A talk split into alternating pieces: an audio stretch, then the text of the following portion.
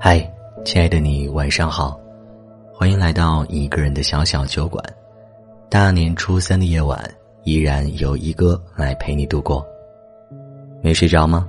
不妨听我讲个故事吧。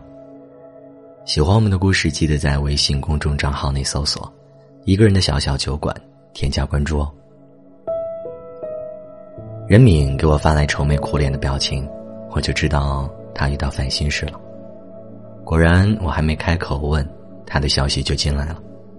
他说：“我哥又跟我借钱了，一开口就要五万块。”我说：“我没有那么多钱，最多借他五千。”然后他就让我把五千转过去了。我翻了个大白眼，随即开启连珠炮模式。他上回跟你借的三千还了吗？上上回的两千呢？都还了吗？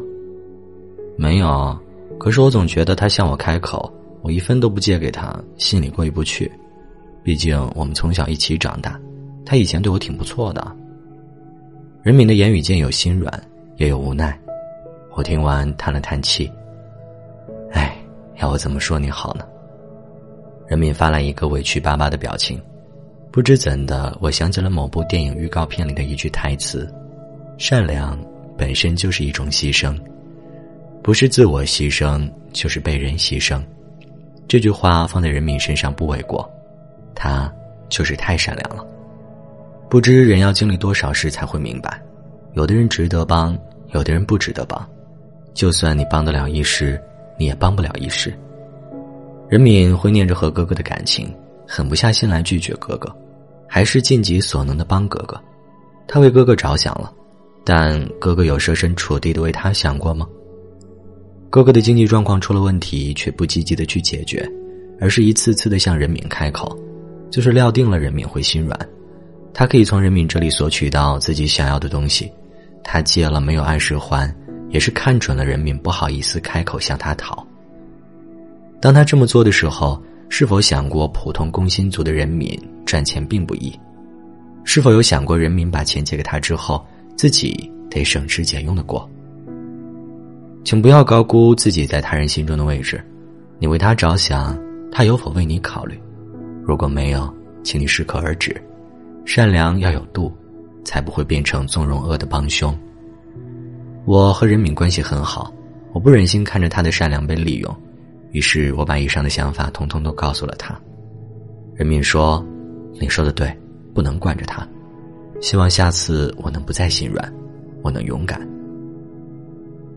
真正让任敏失望的是，因为公司的年终奖要年后才发，临近过年，他需要用钱，听爸妈说哥哥最近收入可观，便主动问哥哥能否先还他一些钱。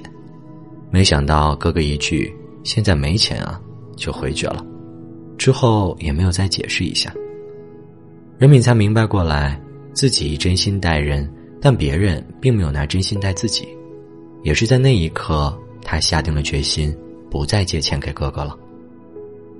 看《樱桃小丸子》的时候，我对其中一句台词印象深刻：“血缘关系真是一种令人悲喜交加的存在。亲人之于我们，有割舍不下的亲情，所以才会面对他们的要求，甚至是索取时，我们总是难以拒绝。可是啊，我们的真心不能随便给，要给也要给懂得珍惜的人。就像花溪说的那样。”血缘只是亲属关系，但能称之为家人的，是不论你什么样都会无条件爱你的人。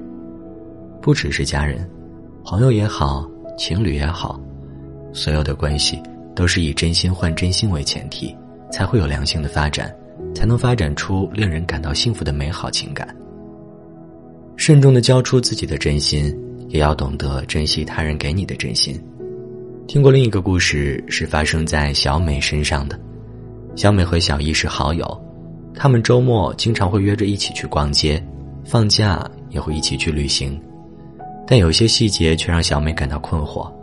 逛街的时候，小易总会让小美帮他提东西，一起出去旅行。订机票、酒店的是小美，做出行攻略的也是小美，就连在房间里要倒水喝，小易都会叫小美帮忙倒。这让小美有点错觉，感觉自己好像是小易的保姆似的。没想到小姨却说：“你是我的好朋友，好朋友之间就不要计较那么多嘛。”小姨这么一说，小美感觉自己再追究下去就显得小气了。所以在心里也是这么说服自己的。朋友之间谁付出多一点，谁付出少一点都无所谓，大家开心就好。直到某次同学聚会，小美从别人的口中得知小一已经订婚了的消息，她心里很不是滋味儿。明明不久前才跟他见过面，但小一却没有向他提及这件事情。这么重要的事情，身为他好友的自己，却是最后知道的那个人。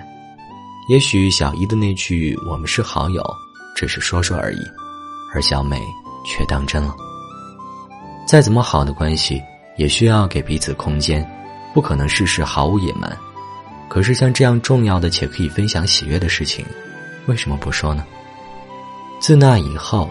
小一再约小美出去，小美都婉拒了，因为他觉得自己的真心并没有被珍惜，他没有办法和一个不走心的人继续做好朋友，两人的关系就此一落千丈。这个世界上没有谁对你的好是无限度的，真心很珍贵，千万别挥霍别人对你的好，一旦挥霍光了，你不仅伤了他的心，而且再也得不到他的真心了。之前还在杂志上看到过一个故事，有个女孩为了向别人炫耀自己在前任心中仍有地位，当着大家的面打电话给前任，还开了扬声器。女孩骗前任说自己叫了网约车，被载到郊外后迷路了，自己不知道怎么办好。前任很担心，马上问女孩在哪儿，让女孩别乱动，把定位发给他，他过去找女孩。在听完前任讲的这些话之后，女孩忍不住笑了出来。开玩笑的啦，你不用来了。然后周围的人也跟着笑了起来，说女孩果然有魅力。前任知道自己被耍了，很生气的拉黑了女孩，还说以后都不想再见到她了，希望女孩能自重，不要再打扰他的生活。关系再好也经不起试探，更何况还是前任关系。故事里的女孩用不恰当的游戏去验证一段已经过时的情感。不仅伤害了前任的自尊，还把自己推到一个更难堪的境地。也许生活就是这样吧，有时我们要走弯路，有时我们需要遇见错的人，有时我们甚至要经历一些伤害，才会在这弯弯绕绕里面去明白一些成长道理，去获得一些做人技能。北野武曾经说过：“如果你有难，我会随时随地来帮你；但是如果我有难，”我就绝对不出现在你面前。双方都这样想的时候，友谊才会成立。我想这句话不仅适用于友谊，也适用于其他的关系。说白了，就是我们要多关怀他人，也要多珍惜他人对我们的关怀。一段好的关系，你既不用委屈自己，也要尽力做到不亏欠他人，自己可以问心无愧。与人相处，以诚为贵，不刻意。不假装，不随意高估，不任性试探。有些话只听不入心，有些事看破不说破，有些人看清不伤心。想要拥有一段好的关系，不过多追问，不过度索取，更不要用道德来绑架对方，给对方足够的空间和自由，也给自己留出一段安全且舒适的距离，让彼此在这段关系里更自在、更快乐。但愿你我都能用真心经营令人愉悦的关系，守住细水长流的感情。你的爱是像火花的落叶，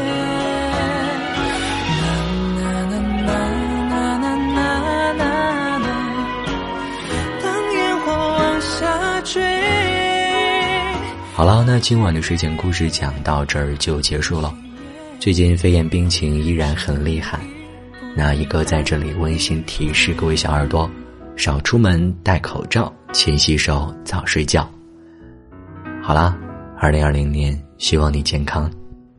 也很深了早点睡哦。晚安。呐呐呐呐呐呐